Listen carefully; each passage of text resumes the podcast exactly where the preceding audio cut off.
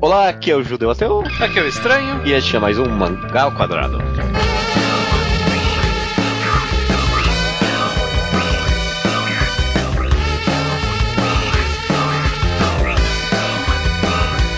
Maravilha, Estranho. Seja bem-vindo ao episódio de número 200 e... Aí você me pegou. Porra, cara, 207 do Mangá ao Quadrado. Tudo bem com você? Caraca, bastante, né? A, a, gente passou exatamente por isso quando chegou no 100 e alguma coisa. A gente ficou, nossa, né? 100 e alguma coisa. Agora tá, nossa, né? 200 e alguma coisa.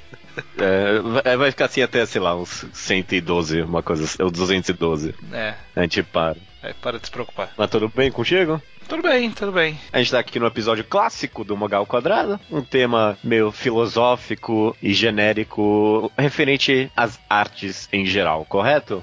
Exato, a gente até deve se prender em um ou outro aspecto do quadrinho, mas a arte de forma geral, sim. Uhum. Tanto que o nome do episódio é Pagando por Arte. E acho que em muitos aspectos é um título que se auto-explica, né? Pagar por arte. Será que isso é correto? Será que tem problemas nisso, né? O preço e, tipo, o impacto do mercado dentro de uma obra e o valor artístico pode ser que tenha algum problema nisso, não sei, né? Tem um monte de ideias aqui na minha cabeça. Acho que dá para sacar pela conversa que a gente vai ter sobre isso. Exato. Vamos começar talvez com essa pergunta que eu fiz logo de cara. Você acha que quando você paga por uma arte, ela de alguma forma perde o valor pra você? Acho que isso é uma pergunta fácil, talvez. É, é, é uma, é uma boa pergunta, porque assim, né? A gente parte do pressuposto que todo trabalho artístico ele provém da inspiração e da criação, do trabalho, da dedicação de uma pessoa. Sim. É, a arte nem sempre. Ou mais de uma pessoa, ou não? Não, não. Nem sempre a gente entra com isso na cabeça, né? Algumas artes você, tipo, você entra sabendo, isso aqui é. Alguém pagou por isso, né? Tipo, sei lá.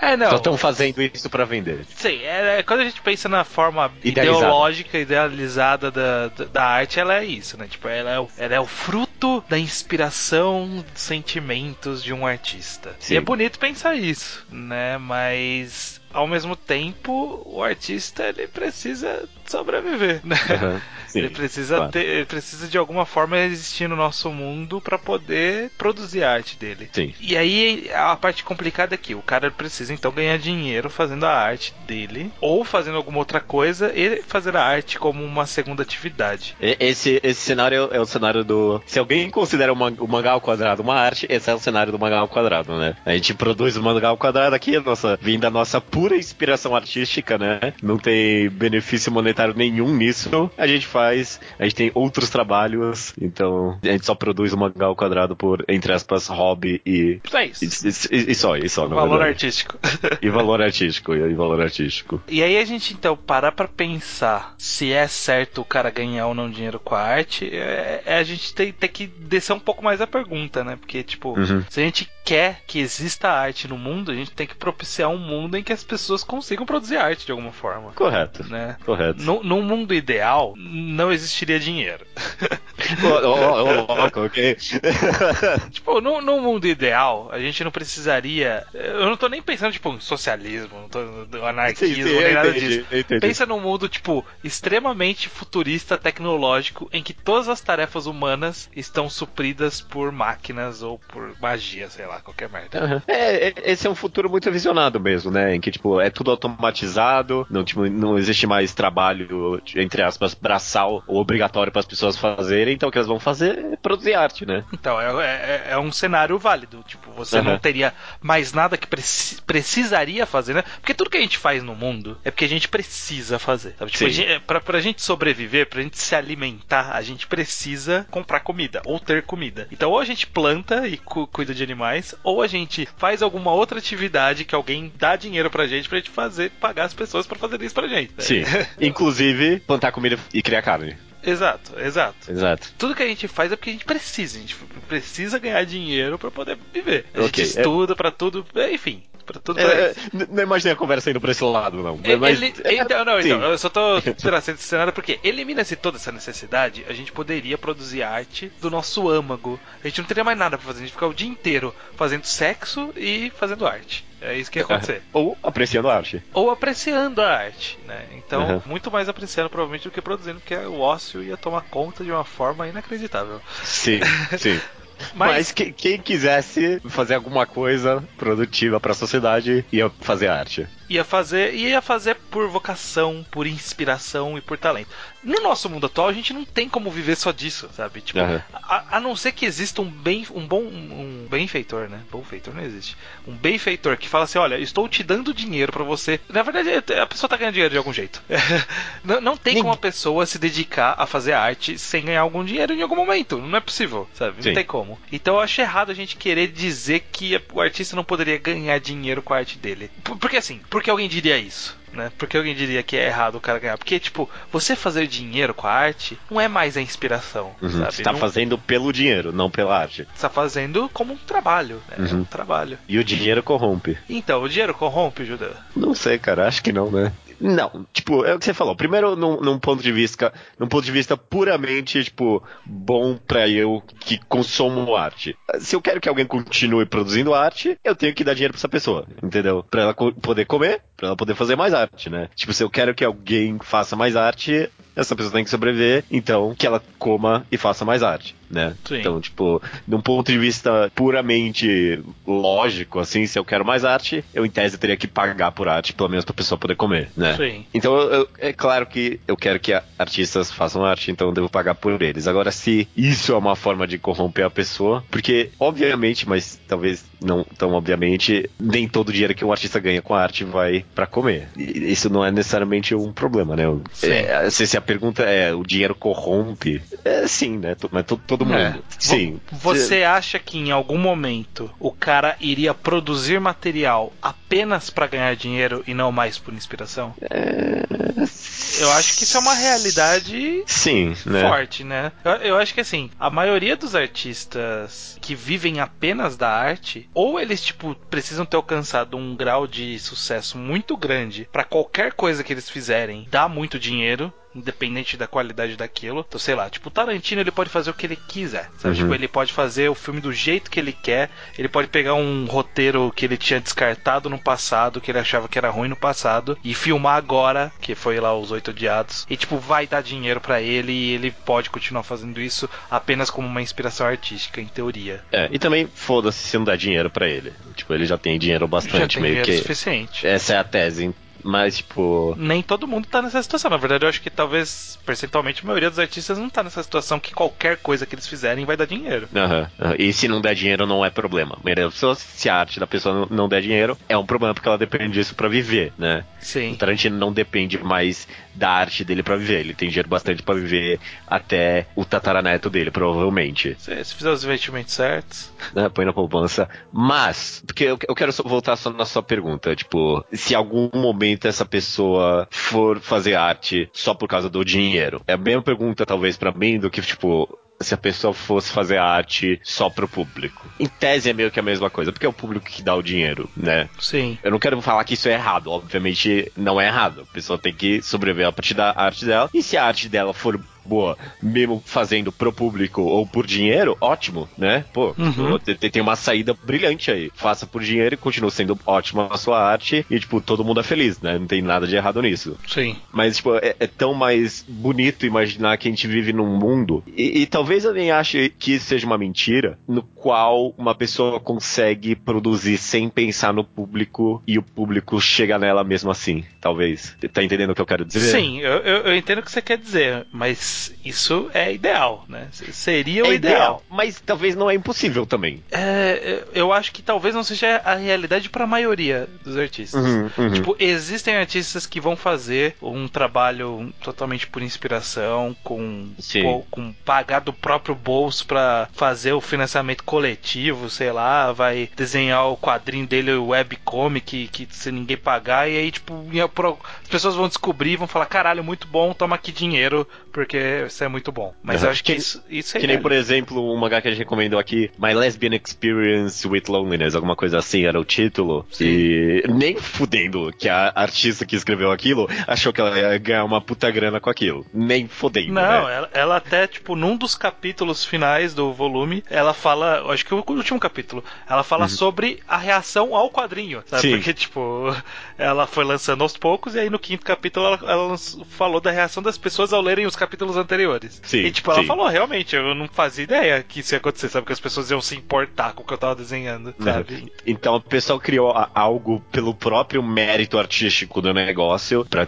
contar uma revelação ali, pra fazer alguma coisa que era importante pra ela. E eu acho que em muitos aspectos a gente vive em em uma sociedade que não sempre, não sempre, mas muitas vezes, tipo, valoriza isso. O público chega sem você pesar, pensar no público. Eu acho, eu acho bonito. Eu acho que existe casos assim. A gente pode listar Uhum. alguns até, se quiser. Tipo, sei lá, o Animaster Kurosawa é um caso pra gente clássico aqui do Mangá ao Quadrado que, obviamente, o cara não tirou uma grana disso, Aham. sabe? Mas ele ganhou uma notoriedade aí. Talvez depois ele tenha ganhado dinheiro, ele acabou podendo entrar no mundo dos mangás profissional, acabou lançando na Jump, o Yoko, né?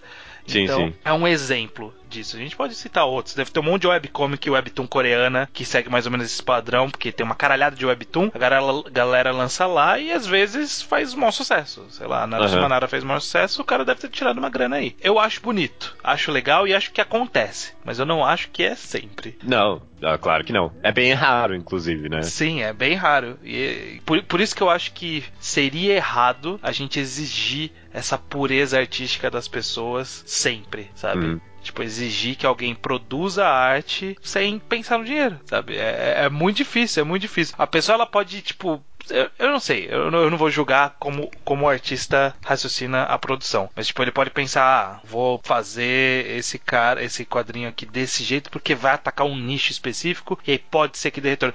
Eu, é porque assim, eu gosto de pensar que a inspiração do artista é apenas espalhar a palavra dele. Mas eu acho que só espalhar a palavra dele não é o objetivo final. É espalhar a palavra e dar algum retorno pra ele poder continuar fazendo aquilo. Porque Hum. ele quer, é, tipo, eu, eu penso que ele, ele quer ganhar o dinheiro. Não é pra ganhar dinheiro, a maioria das vezes. Eu, eu gosto de pensar. Eu imagino que vai ter gente que faz só pra ganhar dinheiro, claro. Como tudo na Mas vida, é né? pra poder fazer mais arte, né? Mas eu acho que a maioria é justamente porque quer fazer mais arte, justamente. Uhum. Então eu gosto de pensar nisso e por isso eu acho errado a gente falar, ah, o cara tirar dinheiro disso é, é um problema. Claro que eu acho que o cara querer tirar dinheiro disso, obviamente, não é um problema. O, o que eu quero dizer, porque mesmo enquanto eu falava que eu acho que, tipo, a, o público valorizar intenção autoral, tipo, intenção valor, pagar pelo valor artístico do negócio, enquanto eu falava que eu acho que isso é raro, eu acho que talvez no fundo não seja raro. É porque, tipo, é, é uma questão de balanço, sabe? Na minha cabeça, tipo, se uma pessoa for sentar pra escrever uma obra com o puro objetivo de ganhar dinheiro, tipo, o puro objetivo de ganhar dinheiro, não vai dar certo isso. E, e dá pra você ver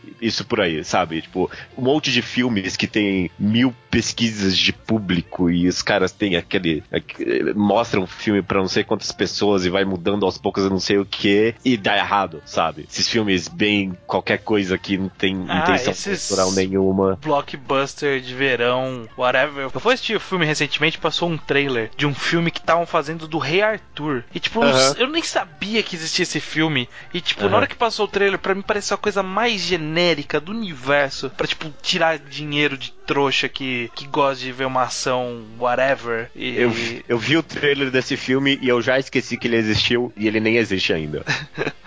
Pois é, pois é. É. Então, pra mim, eu acho que ninguém valoriza. Tipo, não é ninguém, é claro que acontece eventualmente. Mas acho que é muito difícil valorizar algo que é feito puramente pensado em ganhar dinheiro. Se não tem algum toque ali, se não tem algum nível de valor artístico, de mensagem, de alguma coisa que o artista coloca ali, porque é aquilo que ele quer contar, porque é aquilo que ele quer fazer de alguma forma. Uhum. Eu, eu acho que, tipo, não dá dinheiro isso de qualquer jeito, É. sabe? Eu acho que isso talvez seja até tipo um reflexo de um processo criativo, porque é, a gente sabe que a arte ela, ela baseia-se muito em conhecimento, baseia-se muito em clichês às vezes, baseia-se muito em técnica e todas essas coisas elas podem ser feitas de forma racional. Mas a gente feeling que a gente tem de quando alguma coisa é feita puramente racionalmente ou tem um pouco de sentimento ali além da além da técnica, além do conhecimento, tem um pouco de sentimento ali, a- até mesmo pra você ter a técnica, você precisa tipo ter algum sentimento pela, pela É. arte, pela mídia. Então, eu, tipo, pra obra ser um mínimo de qualidade artística, ela vai, tipo, vai ter alguém, mesmo que seja feito para ganhar dinheiro,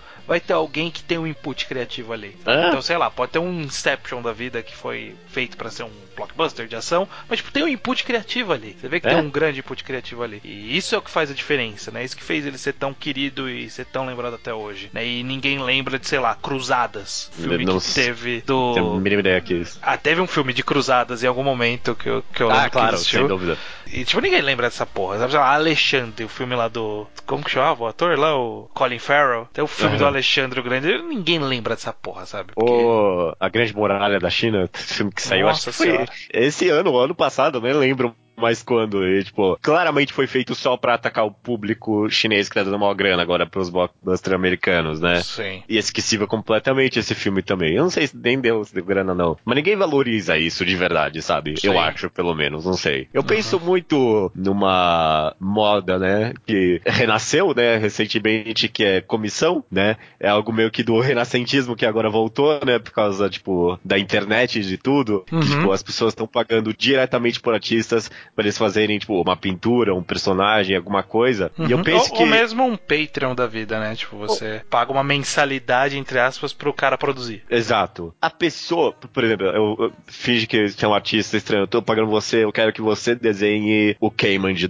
de Dororedoro. Você não teve input nenhum nessa criação, sabe? Você é meio que, entre aspas, tá fazendo só por causa do dinheiro. Mas eu escolhi você pra pagar porque eu valorizo a sua arte, sabe? E quando você for desenhar o meu Cayman de Dororedoro, você vai desenhar com a sua arte, você vai desenhar com seu input artístico ali, sabe? Então, mesmo nesse caso em que parece que a pessoa tipo, tá fazendo só por causa da grana, só por causa do dinheiro, mesmo nesse caso, tipo, tem muito valor artístico, sabe? Sim. Tem parte da a pessoa está ali junto, né? É que nem é que nem eu já ouvi gente falando que quando você pergunta ah, o artista, ah, o artista tem que fazer sem dinheiro. E aí eu já vi que a resposta que muito artista dá é: você faz o seu trabalho pior porque você ganha menos do que você acha que devia ganhar, sabe? Tipo, Uhum. se você fizesse de graça, ia fazer o seu trabalho pior. Ni- ninguém quer fazer o trabalho, mesmo você sendo pago, não quer dizer que você vai tipo, ah, já que eu tô ganhando dinheiro pra fazer isso, vou fazer de qualquer jeito. sabe? Ninguém quer Ninguém é assim. Nin- É, tem gente que é Bom, assim. tem gente mas, que é assim, mas- mas, tipo, de forma geral, a gente não quer o nosso pior, sabe? Tipo, ninguém quer o seu pior, produzir o seu pior. Mas Eu eu acho que isso tudo leva a uma pergunta, então. Aham. Se a gente sabe que vale a pena pagar por arte, né? Tipo, tem o papel importante de pagar por arte. Quanto vale a arte? Segundo Porque as bancas hoje em dia, 11,90, né? Quanto? 13,90? Não, já subiu de 11 faz tempo já. Tem um monte de valor diferente. Mas essa é uma pergunta curiosa, porque, tipo, Aham. como que a gente consegue medir Como isso é possível, né? financeiramente o valor artístico? É uma coisa muito maluca, porque, Aham. assim, tudo no mundo é, é, é procura e demanda. Tipo, o valor no mundo financeiro, no nosso mundo capitalista moderno, o valor financeiro de alguma coisa é determinado por procura e demanda. É por oferta e demanda, sim. né? Quanto tem disponível, quanto que as pessoas estão dispostas a pagar por aquilo, enfim. Só que a arte, a arte, tipo, não é escassa, sabe? Tipo. A não ser que, sei lá, vai pensar em quadros originais do Picasso. É realmente o Picasso fez, sei lá, 40 quadros na vida dele. É uma, é uma coisa escassa e, e as pessoas pagam muito dinheiro porque, né, tipo, tem poucos. Eu- eu- Não, em certos aspectos a arte é escassa, né? Tipo, aquela arte é escassa, sabe? Quantos Vinland Saga existem? Então. Um, talvez dois, sabe? Mas aí. Nesse aspecto. Então, aí, aí que tá. Como que. O, o que que o Vinland Saga tem de diferente? É o valor artístico dele? Como que a gente mede o valor artístico de forma objetiva para poder determinar um valor para aquilo? Isso, É- isso, isso é insano, cara. Isso é insano Isso é mim. insano, isso é insano. Porque, sei lá, a, gente consegue pensar, se a gente for levando de volta pro mundo dos quadrinhos, então, que é o nosso foco aqui, Aham. o mundo dos mangás. Quando a gente recebe um, vem um mangá na banca, tipo, ele tem o valor lá dele. A gente consegue ver o que tem ali de input material. Aham. Qual, qual é a entrega material daquele, daquele produto. Então, tipo, qual é Papel, a capa, capa. qual é o papel, quantas páginas, gramatura, tinta, Quanto tradução, quanto ele pesa, qual que é o tamanho, a gente consegue ver tudo dele. As características físicas dele estão todas ali. Mas o valor que a gente tá pagando não é só isso. Tipo, a gente não tá Aham. pagando só isso. A gente tá pagando também mão de obra de muitas pessoas profissionais na produção daquele material, né? Então, tipo, a gráfica, a transportadora pra levar até ali, o tradutor, Editores. revisor, não sei o que, editor, né?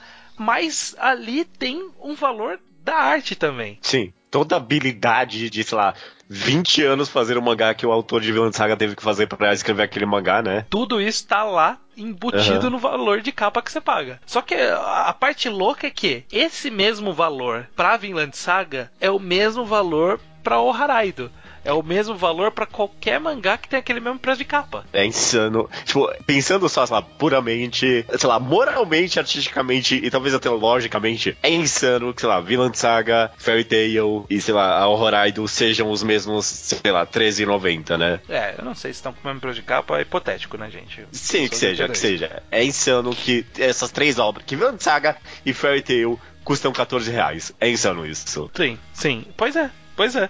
E, e, tipo, é, é, muito louco a nossa forma de lidar com o preço da arte de fato. Porque, tipo, a gente conseguiu pensar logicamente, tipo, ah, lógico, lógico que o artista precisa ganhar dinheiro. Mas é claro que o artista precisa ganhar é. dinheiro pelo que ele faz. Mas na hora de a gente colocar um preço nisso, não tem como, sabe? É, é subjetivo. Uhum. A gente aqui acabou de falar, não, é insano que Vinland Saga mesmo que Fairy Tail, porque na nossa mente Vinland Saga é melhor do que Fairy Tail. É. Mas ainda assim, a gente pode colocar o, a máximo de análise objetiva nossa aqui. Mas, tipo, pra alguém não vai ser. Pra maioria, inclusive. E aí, pra maioria. Então, justamente, na verdade, o Fairy Tail deveria ser mais caro que Vinland Saga, porque tem uma maior. Tipo, tem mais pessoas interessadas em Tail do que em Vinland Saga, sabe? Tipo, ou, pela lógica ou, de mercado, seria isso. Ou mais barato, porque não é assim que funciona. Eu não sei como. É, muita gente procura e dá pra baratear, a verdade, também. É, também. eu não sei como tem, funciona. Tem, tem os dois lados aí. Eu, eu, não manjo nada disso. Mas é. É, é, é, tipo, é insano que só porque essas duas obras tiveram mesmo processo físico, elas custem a mesma coisa mesmo que, tipo, o trabalho que foi colocado ali Sim. Não foi eu mesmo. É, e, é... e, isso se aplica também a qualquer outra arte, né? Tipo, a próprios livros, tipo, o mesmo. É, não é o mesmo valor porque tem, tem suas diferenças. É, é no caso de quadrinho, tipo, como existe um formato mais padrão, né? Que, tipo, uhum. é sempre reproduzido. Então, tipo, quadrinho de herói, de capa dura, tudo tem mais ou menos o mesmo tamanho, mais ou menos a mesma quantidade de páginas. Um exemplo melhor é cinema, por exemplo. Então, cinema. Cinema é o melhor uhum. exemplo, justamente. Tipo, você paga o mesmo valor para ir assistir Poderoso Chefão no cinema e para assistir Vovozona 2. Sim. É o mesmo valor. É o mesmo valor. E tipo, o que difere. É, é, é, insano, cara. É insano. Porque, tipo, o é, que, o que vai diferir? Que o que, que vai diferir? Tipo, o que um dá mais dinheiro do que o outro é a quantidade de pessoas que se dispõem a pagar aquilo. É isso aí. E, e pra mim, você tocou no ponto essencial aí. As coisas custam o que custam porque as pessoas pagam o que elas custam, né? Então, Sim. tipo, de alguma forma, em algum momento, a gente decidiu que Vilã Saga vale 14 reais e que Fairy Tail também vale 14 reais. É, é, o processo histórico que levou até até isso provavelmente é muito complexo, mas em algum momento a gente chegou nesse valor e tem gente disposta a pagar. E talvez, sei lá, Vinland Saga valesse 30 reais o volume. E talvez eles pudessem até tentar botar 30 reais o volume e talvez valesse a pena. Mas provavelmente eles viram que a maioria das, postas, a maioria das pessoas não estavam dispostas a pagar 30 não, reais pelo é... volume de Vinland Saga. E aí, pensa do nosso lado como consumidor. Agora não mais, tipo, como consumidor da arte, mas tipo, consumidor do produto final. Sim. Tipo, fala a verdade, já não teve algum quadrinho que você você olhou o preço, olhou a quantidade de páginas e fez. Hum, Sim, claro, claro. Será que vale 30 reais 50 páginas? Sandman Prelúdio. Um quadrinho que não, tive, não tinha motivo nenhum eles separarem em, em, sei lá, três partes. Finíssimo cada volume, caríssimo cada um, capa dura. Não tinha nenhum motivo. Nenhum motivo. Não comprei, não valia a pena, não. Mentira, pois eu é. comprei sim. Eu tô falando que não comprei porque eu queria ter um pouco de orgulho aqui. Mas eu comprei, mas eu não achei que valeu a pena, não. Tipo, valeu a pena. É, é, é, é, um bom quadrinho. Mas eu, eu senti um pouco enganado. Eu me senti um pouco enganado. Pois é, pois é. é a, a, gente acaba criando uma relação muito diferente no, no mundo dos quadrinhos, já vamos focar então nesse mundo de quadrinhos. A gente uhum. acaba criando uma relação muito bizarra entre quantidade de páginas, é, tipo de página e capa e valor. Tipo, a gente associa uhum. e essas coisas e, tipo, foda-se qualidade, sabe? Tipo, sei lá, saiu um mangá que eu. Se, se chegarem hoje para mim e falarem assim, ó, vão lançar, estranho, vão lançar aqui no Brasil, sei lá, pegar um mangá que eu gosto bastante, que não saiu no Brasil ainda, The Music of Mary. Uhum. Vai lançar o The Music of Mary aqui no Brasil, só que a gente vai lançar no formato de Super 11.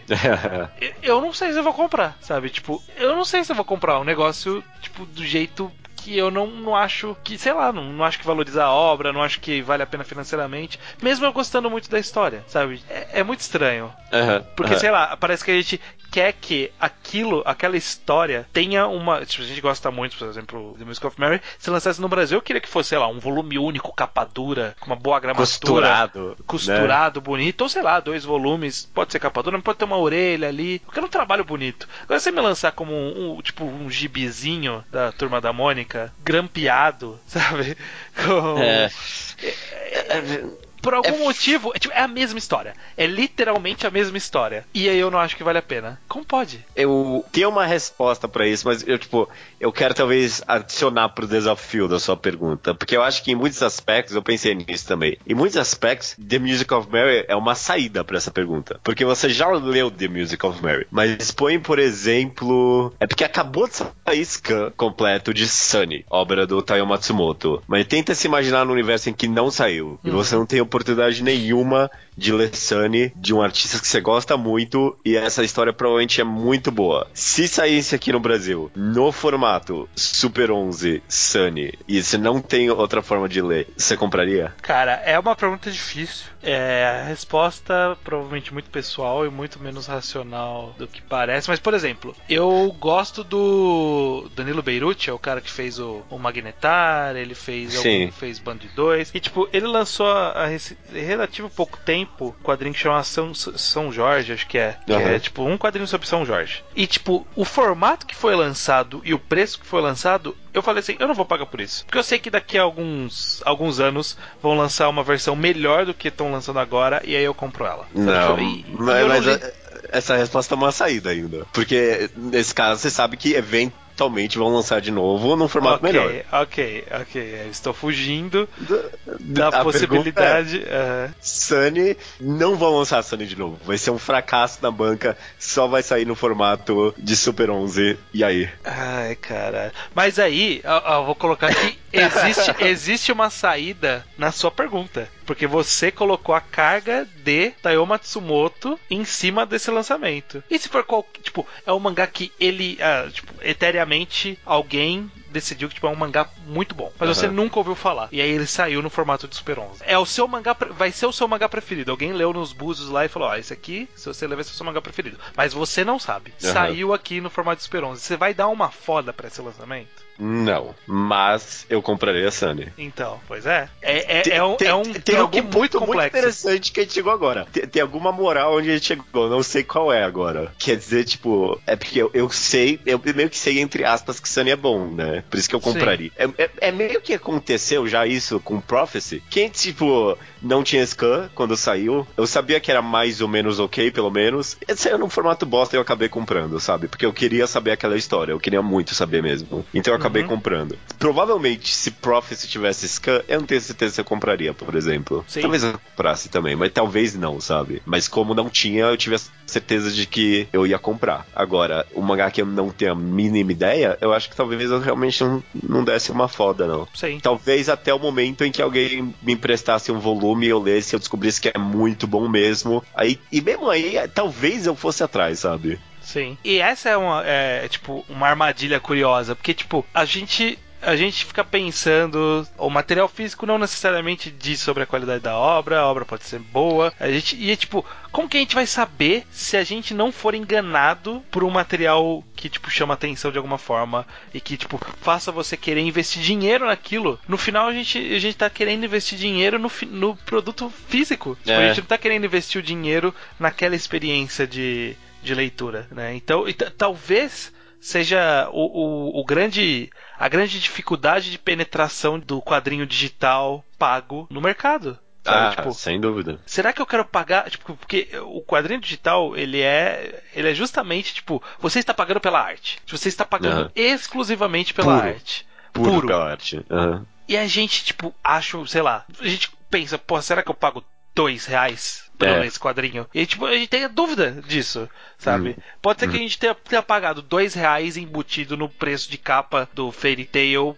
e esses dois reais foram pro, pro Mashima do mesmo jeito. É. Só que, como todo outro resto físico tá chegando pra gente junto, existe mais valor? Existe o valor agregado dali, do produto físico? Isso tem a ver com a gente ser colecionador, é claro. Mas, tipo, talvez tentando tirar isso do caminho. Ah, cara. Eu não sei, porque mesmo pensando em pessoas que não colecionam, né? Quadrinhos não se importam tanto com uma coleção. Todo mundo tem meio que esse fio de que é, é meio esquisito pagar por arte virtual, né? Sim. Que é a forma mais entre aspas, mais pura de você pagar por uma arte. Ah, eu não sei o que pensar nisso, cara. É de, de fato, você chegou a uma conclusão aí que talvez é meio triste, que a gente meio que tem que ser enganado a pagar por isso, né? A pagar pela arte. A gente tem que ser enganado. Tipo, ó, ó, ó que capa dura bonita. Tipo, vale a pena os seus 50 reais, sabe? Mesmo que a história talvez não seja tão boa. Será que é triste essa conclusão? É, a gente, a gente é um. Somos consumidores. É, tipo, é, é, isso, é, é, é a conclusão desse podcast é, tipo, é uma tristeza só, tipo, não tem nada de positivo.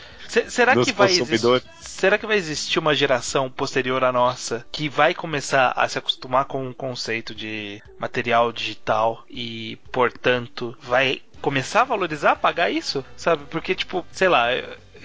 Tem muita coisa que eu sei que eu vou gostar e se tivesse só digital, eu não sei se eu pagaria, sabe? Tipo, eu ficaria tipo, hum, será que uma hora vai sair físico? Vou dar uma esperada um pouquinho, tipo, eu ia adiar o resto da vida, sabe? Sei lá, o próprio uhum. Sunny. Se tipo, só tivesse Sunny do Tao Matsumoto publicado em versão digital, eu ia falar, hum, mas será que em algum momento alguém vai lançar uma versão física? Eu vou esperar um pouquinho, né? Não vou pagar aqui um dólar para ler todos os volumes e vou esperar para pagar 20 dólares em cada um dos cinco volumes para ter ele na minha casa para ler, sabe? Eu, eu acho que talvez também, sei lá, tem muito a ver com a forma com que a própria internet funciona, né? Uhum. Por isso que, sei lá, eu, eu imagino que tem muito a ver com o porquê, por exemplo, Patreons e Kickstarters funcionam mais do que, tipo, a venda de volume, tipo, de quadrinhos, sabe? Uhum. Porque no Patreon parece que, tipo, tô fazendo um investimento que vale a pena. tô pagando direto pro artista pra ele continuar produzindo, sabe? Quando Sim. eu tô comprando só o volume, eu tô fazendo isso mais muito indiretamente, sabe? Talvez ele. É, é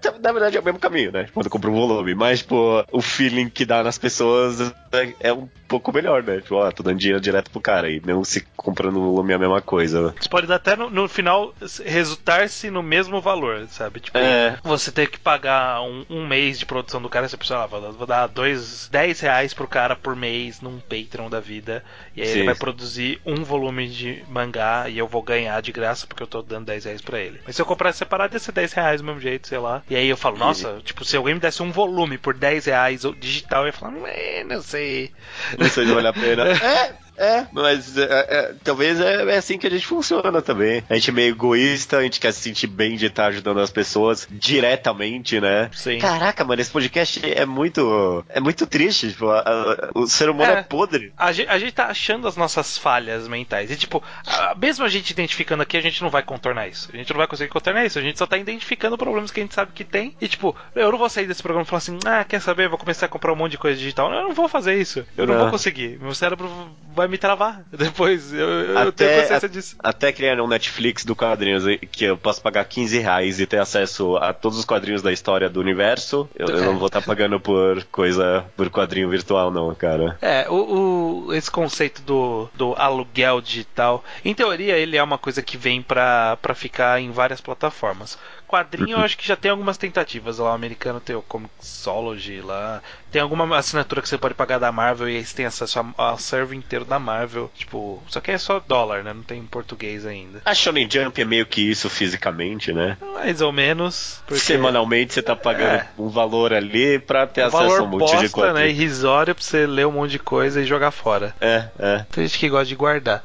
mas a maioria joga fora. E, e assim, no caso dos mangás, inclusive, é um absurdo. Tipo, o número de revista digital no Japão não, não crescer de alguma forma. Uhum. É insano que, tipo, o rolê deles é ainda é, não, eu quero pagar, sei lá quantos ienes, que deve ser uma micharia, pra ter um negócio, um papel impresso, um papel bosta de qualidade de merda, que provavelmente o valor que eu pago nem paga essa impressão desse negócio chaprosca.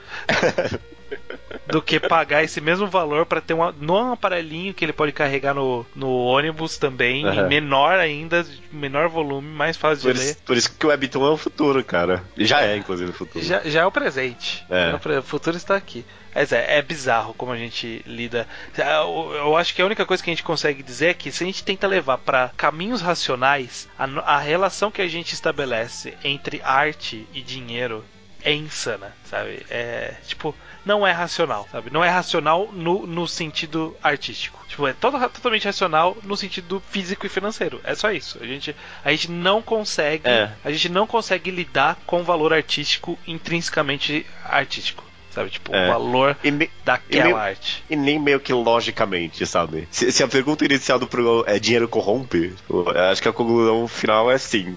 Corrompe até a gente, né? É, não. O artista provavelmente é quem menos se corrompe com dinheiro. Quem se corrompe de verdade é o público. Tipo, é o consumidor e é quem aprecia a arte, sabe? Me sinto um pouco culpado agora. Eu tô, tô, eu, tô, esse, tô, esse, tô terminando esse podcast meio culpado aqui. Eu, esse podcast não me fez bem, cara. Será que a gente não consegue concluir algo positivo só? É, o algo positivo é que a gente ainda vai aprender. Não, não vai. Não, não.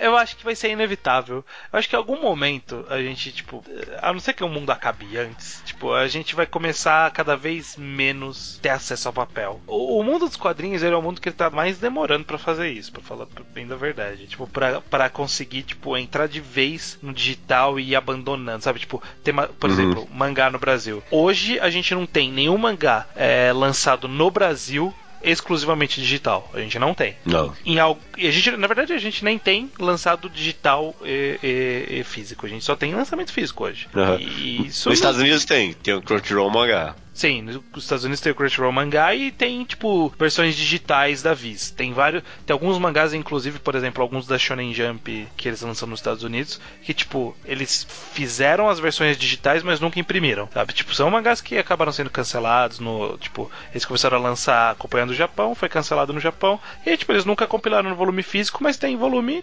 digital. Uhum. Tem, tem, tem lá, se procurar, deve ter, sei lá, um como que chama? Hungry Joker. Deve ter ah, lá. Tá, okay. Não sei, não sei se tem, mas deve ter, sabe? Tipo, se lançou. Acho que aquele Barrage, Sensei no Bulge, né? Nos Estados Unidos saiu como Barrage, o mesmo autor de Boku no Hero Academia. Esse ele foi lançado e eu acho que acho que foi só digital, não sei se eles chegaram a imprimir, mas inicialmente eles não iam imprimir. Se, se tem uma conclusão feliz talvez, que eu possa tirar disso, é que eu acho que a gente está caminhando cada vez mais para um caminho em que aquilo que eu falei, que uma pessoa pode produzir algo e não, meio que não pensar no público e o público chega nela, eventualmente, só porque a arte dela é boa, a gente tá cada vez mais perto disso, sabe? Não é que nem antigamente que, pô, se pra um artista fazer sucesso, ele. O único caminho possível era entrar em contato com uma editora e ter um editor que vai meio que controlar o trabalho dele, mirar em alguns lugares. Uhum. Hoje em dia é possível você colocar a sua arte e, tipo, as pessoas vão chegar em, em volta, você vai abrir uma conta no Patreon e uh,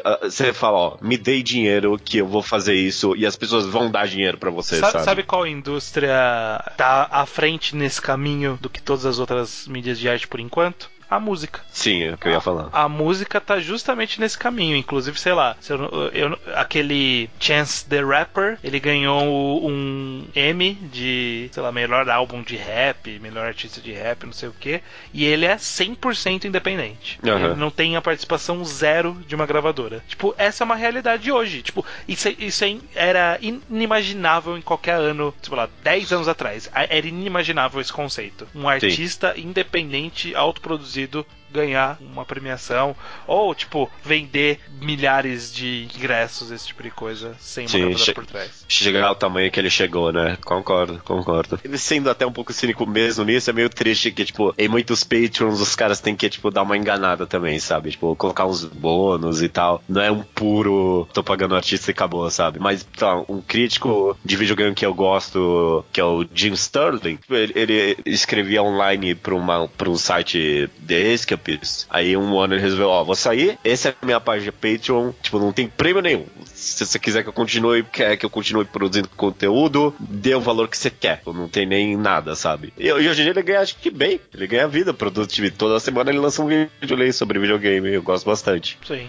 Então, eu acho que no final das contas, apesar desse papo todo cínico que a gente teve, a gente tá caminhando por um caminho feliz. Em que meio que a própria natureza da tecnologia e da sociedade tá caminhando mais para valorizar o artista do que o dinheiro. Não sei. É. E aí a gente vai cair numa outra questão que provavelmente vai ser discutida no futuro.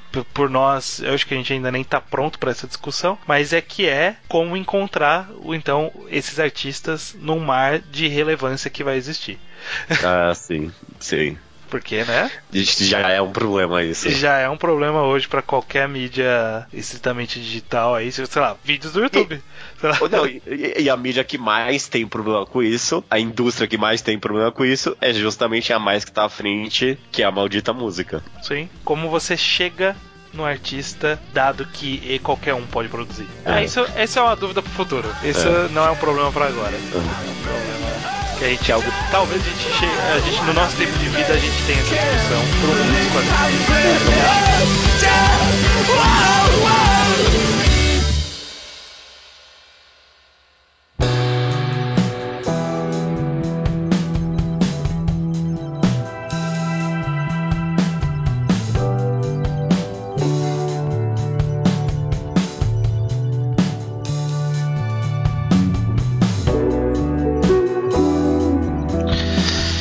Beleza, vamos lá então. Leitura de e-mails estranho do Magal Quadrado de número 206, Akunohana, correto? Exato. Os e-mails chegam aqui, chegam no contato arroba alquadra.do, também comentários do blog alquadra.do, recadinhos, próximo programa já vai ser o Ping Pong Mangá e Quadrado, né? Mangá e Quadrado e Ping Pong semana que vem. Exatamente, a gente já tinha avisado que ia ser em breve. próximo, é, ia ser próximo do de Akunohana e tá chegando, Sim. né? Tá chegando, vai ser pouco menos, eu não acho que vai dar certinho um mês, né? A gente já falou que era um mês, um mês um, um mês outro. Aí teve a é, revisitando recomendações, teve o reenquadrado, teve este programa agora, o próximo. Então, isso aí. Avisados estavam. Então, Avisa. leiam. Leiam Ping Pong, é um bom mangá. Vamos para a sessão Slowpoke Report, que a gente comenta coisas que não são relevantes do episódio. Começando com o Adam Vaz, do Rio de Janeiro, estudante de psicologia, leu Hoshino Samidare, Spirit Circle, Akuno Hana, além de One Piece e Gantz, que ele adoraria um Consertando Gantz. Cara, eu adoraria fazer um Consertando Gantz também. É, o, o Iso, eu acho que ele toparia participar também, mas só tem nós dois. O Iso não ia querer consertar porque pra ele Gantz já está excelente. É. Não, eu duvido que pra ele é excelente. eu sei que ele não acha o final ruim, mas não é possível que ele acha excelente. Eu duvido. N não confio numa pessoa dessas. O Maurício Xavier, ele leu Akunohana em preparação para este episódio, que okay. da semana passada, que a gente comentou. O que levou ele, por ele ter gostado, levou ele a maratonar tudo do Oshimi que estava completamente escaneado. Então ele leu Inside Mari, ele leu Happiness e dos mais curtinhos ele gostou também de Avantgarde e Umeko. Nice. todos esses estão comentados no, no na mangagrafia Oshimi, quem é. ouviu corre lá. A única que não tá comentada na mangagrafia do Oshimi é o Trilhas de Sangue agora, né? É, é, já tá um pouco datada aquela mangagrafia, mas a vida é a vida. É a vida. Ele também leu recentemente Kokono Hito e achou muito bom também. Tá uma, uma boa sequência aí. O Diego C. Câmara, 28 anos de Campinas, São Paulo, leu Ayama Hill. Ele reviu Perfect Blue e assistiu Rick and Morty. Agradeceu a mim com a minha excelente recomendação, foi mesmo muito boa. E Animal Man do Grant Morrison. E agradeceu o Estranho, que teve uma recomendação mais ou menos. É, é boa. Eu, eu, preciso terminar de ler. Preciso terminar de ler. Eu acho que até terminou de sair no Brasil, mas saiu uma, uma edição meio capa mole, meio meio feinha. Ixi. Tem, tem, tem, que ver aí se eu vou comprar ou não. Depois desse programa, eu não sei nem o que te dizer, cara. o Caio Tavares, 21 anos, Recife, Pernambuco. Ele acompanhou o podcast mais ou menos um ano. Ele acompanhou o Konohito junto com os episódios correspondentes. E logo após terminar de ler Nijigahara Holograph, ele ouviu o nosso podcast para complementar as teorias que ele havia feito. Uhum. Muito bom. Ele nos recomenda o mangá Tepu, que é um de MMA feminino. Já ouvi falar bastante desse cara. Ok, já, mangá. já ouviu falar bastante de Tepu, parece ruim, mas tudo bem. É, nu- nu- nunca ninguém me vendeu forte o suficiente ainda. É, é. Todo mundo falou, ah, é ok, tem esse mangá aí. É, é, tipo, é legal. E ele também recomenda de HQ Nacional, Lavagem e o Azul Indiferente do Céu do Chico. Você já leu algum desses? Jamais. Você já leu? Tem os dois aqui em casa, muito bons. Muito bom, O Zé. Chico, é- o Chico ele é um bom. Assim, o Azul Indiferente do Céu ele é, ele é bom, mas ele é muito curto. Então não tem muito pra tirar dele. Mas Lavagem eu achei bem legal. Eu achei muito bom Lavagem. Eu gosto do Chico. Eu, eu preciso ler mais coisas dele. Fica, fica a dica aí, eu vou, vou tentar ir atrás disso. Tem, sei lá, site de livraria desses. Tem, Quadrinhos. tem os dois saíram acho que pela Mino, editora Mino há pouco tempo. Hum. O Azul Indiferente do Céu ele tinha uma edição anterior que era meio difícil de conseguir, mas aí parece que republicou pela Mino, então agora tá fácil de achar. Acho que dá pra achar os dois na Amazon, se bobear. Boa recomendação. O Yoshi Ohashi, 22 anos, estudante de programação de Jundiaí, olha só, seu conterrâneo aí estranho, nos recomenda o mangá Emergence, do Shindo L, um hentai. É, eu, eu não sei o que aconteceu, que de repente a internet inteira entrou nessa do, desse mangá do Shindo L. É, É. é tradução recente? O que, que é? Eu não, não existe, eu- até onde eu sei, existe tem um tempinho já, não é tão antigo dele. Eu não sei o que aconteceu, eu não sei o que aconteceu. Foi É, o Dia das Mães. Foi o Dia das Mães, teve, teve uma parte aí. Não é uma boa recomendação, inclusive. Deixa, deixa eu desrecomendar a recomendação do Yoshi, do Yoshi aí, porque Emergency é meio. não é legal, não. Não é legal. Ok, ok. O Matheus Santos e o Matheus Santos. Que loucura! Que loucura, Esse, né? esse foi muito louco. Os dois mandaram uma fanart da Batalha Real no, do encontro da Yako com o Emanon. Os dois, cara. Eu Os até. dois. Eu, eu por algum momento falei assim, não, será que é a mesma pessoa? E aí, tipo, mandou duas vezes, tipo, uma. É porque não, não são iguais, são duas. Um, uma vem do lado da Yako, uma vem do lado da Emanon. Aí eu falei, será que é a mesma pessoa complementando? Mas não, são duas pessoas diferentes com nomes muito parecidos que mandaram a fanart Da mesma da cena. mesma cena. O Matheus Santos e o Matheus Santos. Que impressão. Isso, cara, isso é lindo. Os, os dois têm que, tipo, fazer alguma.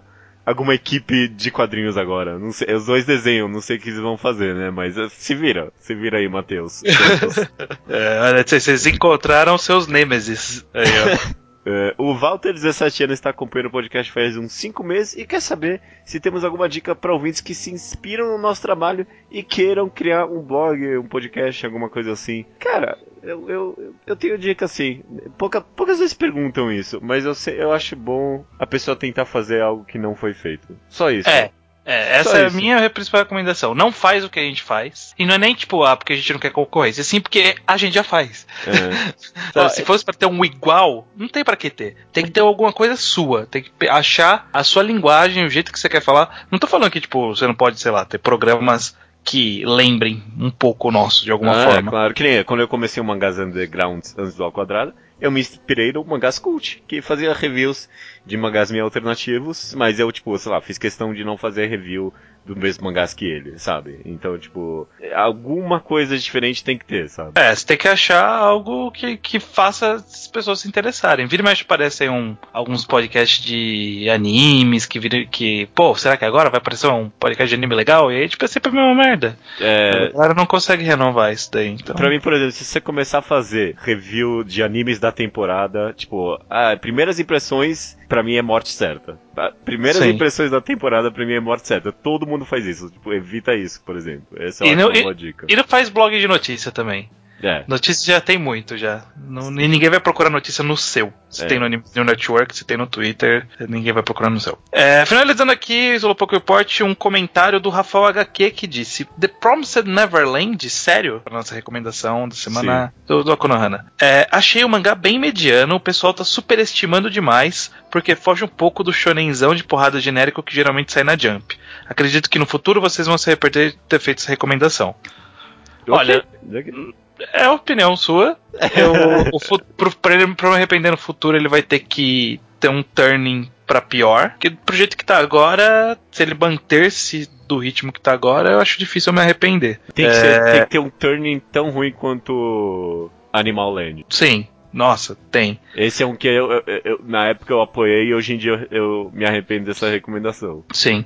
Eu não tô dizendo que o mangá não tem alguns problemas, porque o Professor Neverland ele foi prolixo por bom por algum tempo. Sim. Ele demorou muito para mostrar que veio, mas ainda assim a gente já recomendou tanta coisa aqui, isso daqui tá longe de ser o que vai fazer a gente se arrepender. Uhum, não, não é o ponteão das melhores recomendações do mundo, isso aqui, né? Não, não. Indo pro tema do programa então, que foi o o, não, não é reenquadrado, é o enquadrado de Akunohana.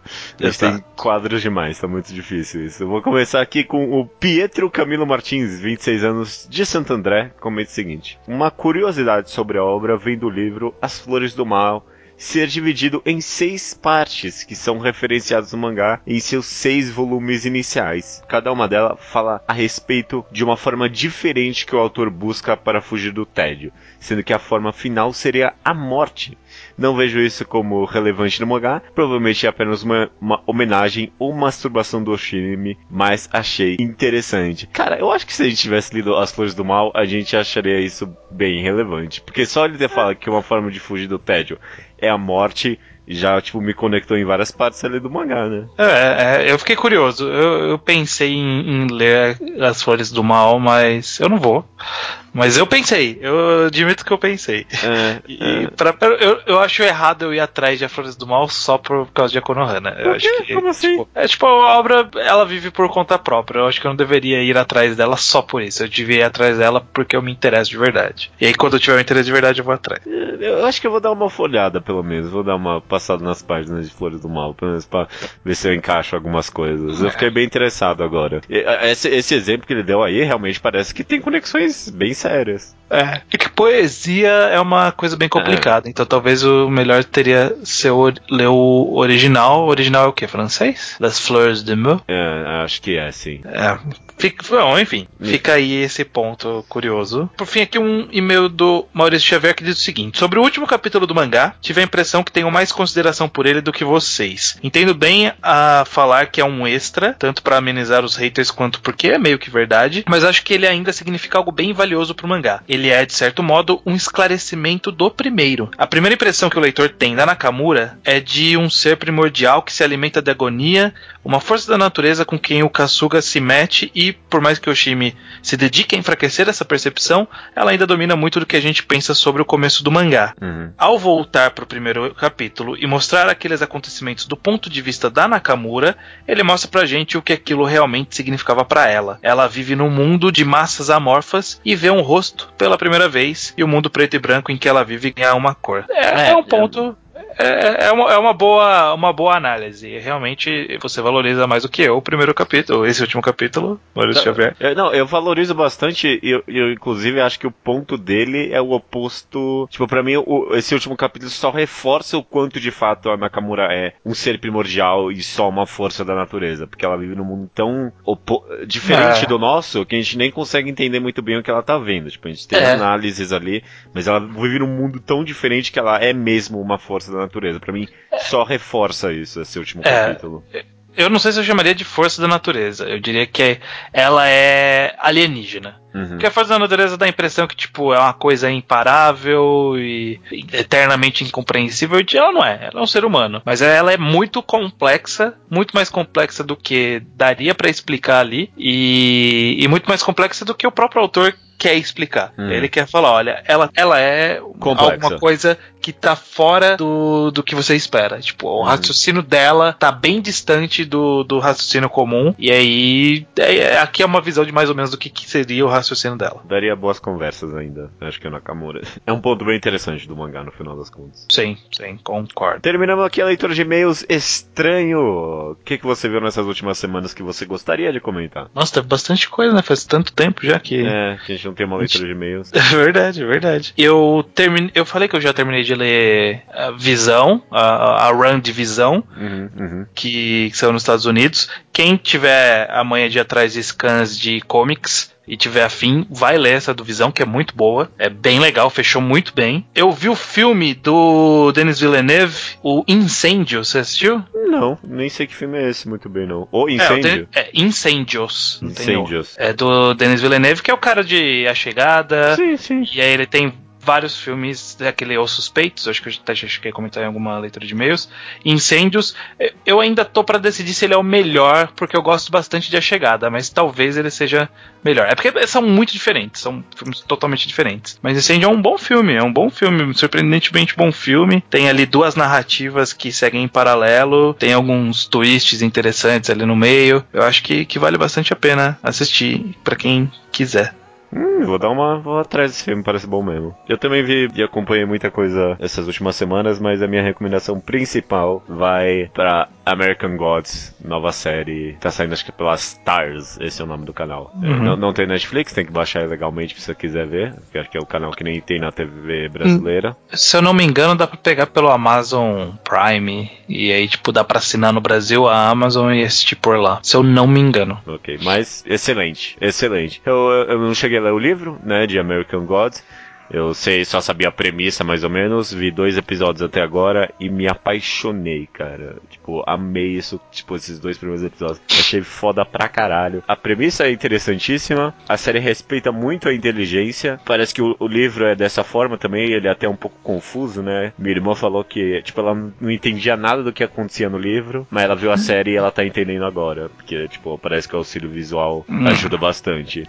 Então, é, eu, eu li o livro, eu li o livro, e eu não sou dos mais fãs. Uhum. Eu, o, o que você elogiou é o que eu gosto do livro. Tipo, a ideia, a sutileza. Uhum. Mas de resto, tipo, a história parece que não vai para lugar nenhum. Tipo, mostra muitas coisas em paralelo e, tipo, não tem payoff disso. É só para mostrar, olha como, olha como esse mundo é complexo, ó. Tem esse cara aqui, tem um, um, um gênio gay. E é isso, tipo, é só isso. É, tipo, é, é, é um capítulo, ó, existe um gênio gay. E aí é só. É só isso que acontece. Ah, tem tem essa mulher aqui que ela faz sexo e engole o cara. E é só isso, sabe? Tipo, não tem payoff. É. Só isso. Ó, eu vou falar que a série tem. Já em dois episódios já teve disso. Não teve muito payoff. Tipo, teve essas cenas que talvez tenha um payoff, talvez não. Nossa, Ele é. do nada corta pra umas. Mas, mano, são cenas fodas pra caralho. É, então, é, é, talvez seja legal ver visualmente, mas, tipo, em termos de narrativa, eu, eu, eu espero que tenha um payoff, sei lá, na, na, é, não, espero, na série. Tomara, que o pessoal é. dê uma mudada ali pra, pra finalizar legal, porque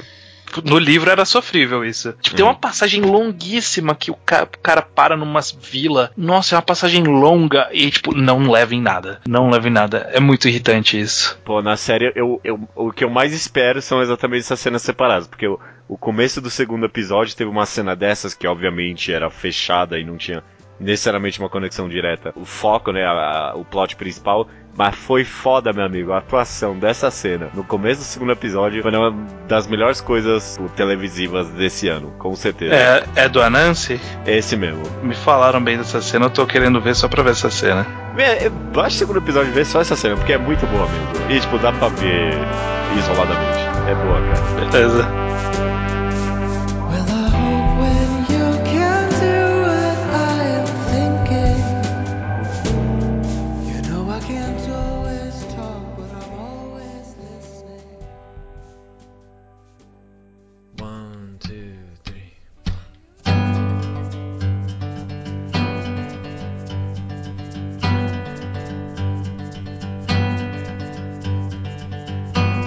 Ruby's out there on the block, chasing down her little dog, calling out, but he won't stop, cause he's sick. Recomendação da semana é minha, tenho a impressão de que eu não faço faz tempo. É, não faz mesmo. Ah, o mangá que eu vou recomendar essa semana é um.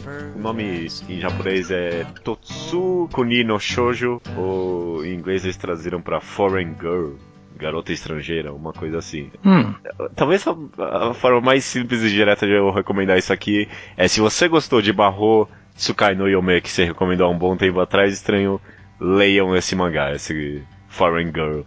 Ele tem uma vibe muito parecida, é tipo, é uma criatura bizarra que meio que adota uma garota bonitinha para viver com ele e conhecer um mundo meio misterioso. É, é, a premissa básica é essa, só que diferentemente de Mahotsukai no Yome, que é muito mais sobre o mundo, muito mais sobre, tipo, essa garota explorando a magia e a, tipo, e a beleza do universo que ela vive. E Foreign Girl tem um, um lado bem mais sombrio. É, é ele tem esse dinamismo super interessante entre essa garotinha bonitinha, essa criatura escura e um pouco sombria, mas afetiva com ela, Uhum. e, um, e um plot provavelmente super dark, terrível por baixo de tudo isso. D- não avançou tanto ainda na história, né? Mas essa história ela tem esse dinamismo meio maluco entre ter uma arte bonitinha, uma arte calma e ter uma história possivelmente muito terrível. É, você sempre você lê tudo sempre com essa, tipo, esse terror no ar, sabe? De que qualquer momento algo mu- muito terrível pode acontecer. Uhum. Ah, Essa autora tem essa habilidade na arte que eu achei fantástica. Tô muito empolgado pra saber, para sempre que sai capítulo, pra saber a que caminho isso, isso vai tomar, afinal. É, eu tô vendo a capa aqui do volume e o personagem, pelo menos a silhueta do personagem aqui do demônio é igual da Maho, Maho Tsukai no Yomi, né? Da, sim, sim. do, como que é? The, The Magus Bride, The Magus não sei o que Bride. É, é, é idêntico, chifrezinho, t- t- tipo assim, aí um cara aparece com uma roupa elegante. É, nossa, é muito igual. É, é assustadoramente igual. O cenário é parecido também, parece que passa meio que numa Inglaterra do século XVIII. Uma. É, exatamente, uma era meio vitoriana, assim. Tem várias fanarts, inclusive, das duas obras juntas. É, é bem parecido mesmo. É, A diferença é que esse mangá mesmo, tipo, ele. Pode ser que ele não seja tão feliz quanto o Mahotsukai. Que Mahotsukai, no final das contas, ele conta uma história alegre, com alguns Uma momentos leve dramáticos. melancolia, mas uma história alegre. Esse daqui Sim. parece que não é melancolia, não. Parece que é meio terror, talvez. É, um terror e ao mesmo tempo é fofinho. É muito. É muito interessante, cara. É muito interessante. Eu, e, e tem chances de se tornar algo bem único. Eu tô bem empolgado pra saber pra onde isso vai. Eu recomendo bastante Ah, a legal. leitura. Legal, legal. Tá, tá com poucos capítulos ainda, dá pra correr atrás rápido. Maravilha, cara. Então, recomendação da semana é essa: Totsukuni no Shoujo ou Garota Estrangeira, talvez. É, tem vários nomes aqui, eu tô vendo aqui. Garota É. Estrangeira, The Girl from the Other Side, Walk My Love. Nossa, tem umas traduções. De onde vem essas traduções? Fica a dúvida. Tenho a mínima ideia. Mag Garden tá saindo. Comic Blade, não sei. Talvez seja. Black Garden é a editora, Comic Blade ou Comic Garden é a revista. Legal. Até semana que vem, então. Até semana que vem. Maravilha.